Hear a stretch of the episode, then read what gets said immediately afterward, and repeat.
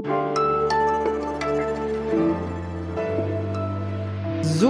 was jetzt ist wieder hier. Heute ist Dienstag, der 20. Juni und damit Weltflüchtlingstag. Ich spreche dazu heute mit der Mitarbeiterin einer Hilfsorganisation, die in einem der größten Flüchtlingslager der Welt gearbeitet hat. Vorher geht es darum, was der chinesische Ministerpräsident Li Qiang mit Bundeskanzler Olaf Scholz heute in Berlin besprechen will.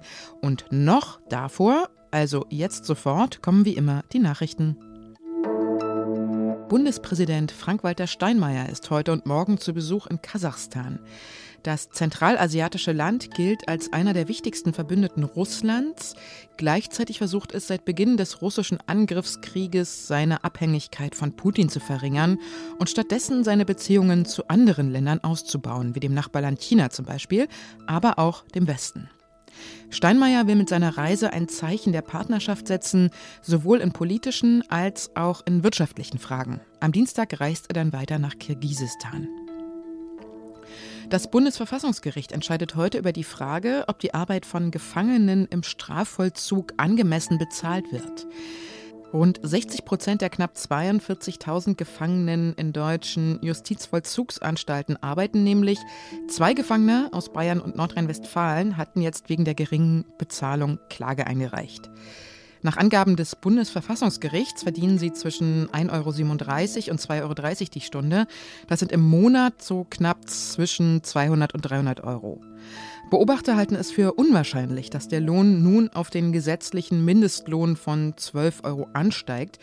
Die Bundesländer verteidigen die niedrige Bezahlung damit, dass Gefangenenarbeit nicht wirtschaftlich sei. Redaktionsschluss für diesen Podcast ist 5 Uhr.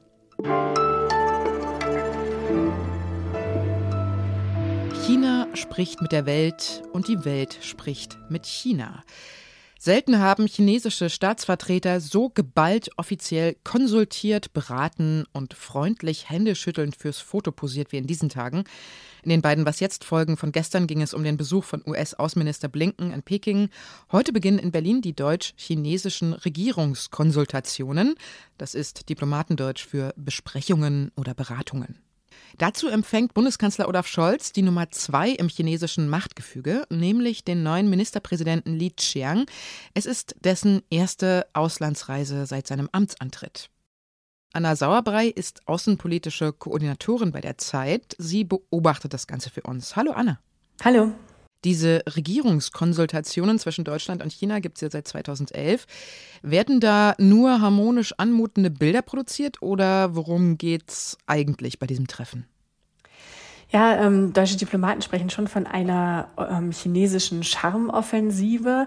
Also den Chinesen geht es sicherlich vor allen Dingen um die Bilder. Ähm, sie sind in der Moment sehr bemüht, ein freundschaftliches Verhältnis, ein freundliches Verhältnis zu den Europäern zu pflegen, auch mit dem Hintergedanken, vielleicht ein bisschen die transatlantische Koalition zwischen Amerikanern und Europäern in der China-Politik zu spalten. Von daher, die freuen sich einfach, dass es diesen großen symbolischen Auftakt gibt. Die Deutschen hoffen, dass sie in der Klimapolitik vielleicht einen Schritt weiterkommen und einen Klimadialog mit den Chinesen eröffnen können, also regelmäßige Gespräche auf Arbeits Arbeitsebene in den Ministerien. Und natürlich wird auch die Ukraine-Politik Thema sein. Und wie so oft wird die Zugänge für die deutsche Wirtschaft auf dem chinesischen Markt, auch das wird sicherlich angesprochen werden. Und welche wichtigen und konkreten Beschlüsse stehen bei solchen Treffen immer am Ende? Also kann man da sagen, da passiert hinterher wirklich was? Also in wirtschaftlichen Fragen geht es den Chinesen sicherlich darum, vor allen Dingen auch strengere Regulierungen zu verhindern oder mit den Deutschen darüber zu sprechen, was da möglich ist und was nicht. Also China hofft natürlich weiterhin auf Marktzugänge für seine großen Technologieunternehmen, wie zum Beispiel Huawei, die ja hier in europäische äh, Netze investieren wollen. Ähm, gleichzeitig ist auf europäischer Ebene im Moment eine ökonomische Sicherheitsstrategie im Gespräch und da könnten solcher wirtschaftlicher Austausch eher begrenzt werden werden. Also da ist zum Beispiel in der Diskussion, dass deutsche Unternehmen oder europäische Unternehmen sich das genehmigen lassen müssen, wenn sie größere Investitionen in China tätigen. Und das sind sicherlich Dinge, die die Chinesen ansprechen werden, um mal zu hören, wie die Deutschen denn darüber denken. Denn wir erwarten, dass die Europäische Kommission diese Strategie in den nächsten Tagen vorstellen wird. Und weißt du irgendwas, was vielleicht in Sachen Krieg gegen die Ukraine besprochen werden könnte? Die Chinesen sehen sich selber als Vermittler in diesem Krieg, haben allerdings bislang nicht konkret gemacht, wie sie diese Vermittlungen einleiten wollen, wer da mit wem sprechen soll, was vielleicht auch mögliche Kompromissfelder sein könnten und äh, haben sich da eigentlich sehr konkret jetzt noch nicht betätigt. Es wird äh, sicherlich auch darum gehen, die Chinesen zu drängen, keine Waffen an Russland zu liefern, auch keine sogenannten Dual-Use-Güter, also zum Beispiel Chip-Technologie, die sowohl für militärische als auch für zivile Zwecke eingesetzt werden könnte. Man hofft von deutscher Seite auch, die, ähm, dass die Chinesen sich weiterhin einsetzen für die Sicherheit atomarer Anlagen in der Ukraine, ähm, weil man eben glaubt, dass China da einen größeren Einfluss auf Russland hat oder das einzige Land ist, das wesentlichen Einfluss auf Wladimir Putin nehmen kann. All diese Dinge werden auf der Tagesordnung stehen, ohne dass man sich da Hoffnung macht, dass es allzu viele konkrete Ergebnisse gibt. Ich danke dir, Anna. Sehr gern.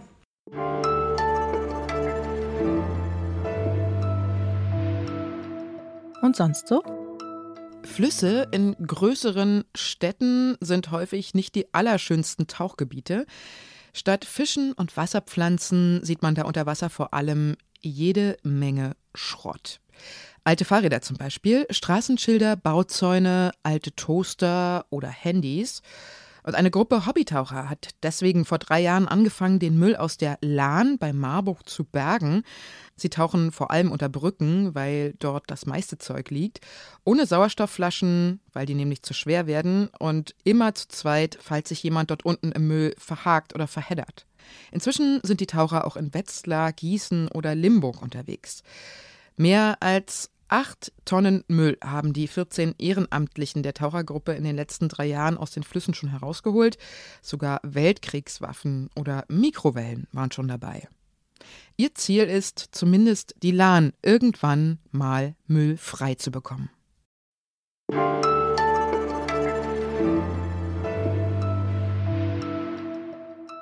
100 Millionen, das ist eine Zahl mit neun Stellen. Es ist die ungefähre Zahl an Menschen, die momentan weltweit auf der Flucht sind und die größte Zahl an Vertriebenen, die vom UN-Flüchtlingshilfswerk je registriert wurde. Fast die Hälfte davon sind übrigens Kinder. Heute ist Weltflüchtlingstag und der soll mit weltweiten Aktionen an diese Menschen erinnern. Sarah Easter arbeitet für die Hilfsorganisation CARE. Bis vor einigen Wochen war sie in Kenia im Flüchtlingslager Dadaab. Oh, das ist eines der größten weltweit. Jetzt gerade ist sie in Wien und uns von dort aus zugeschaltet. Hallo, Frau Easter. Ja, hallo. Sie waren jetzt in Dadaab, etwa 400.000 Menschen leben dort, also so viele wie in einer mittelgroßen deutschen Stadt. Wie ist denn die Situation dort gerade? Was war denn Ihr Eindruck?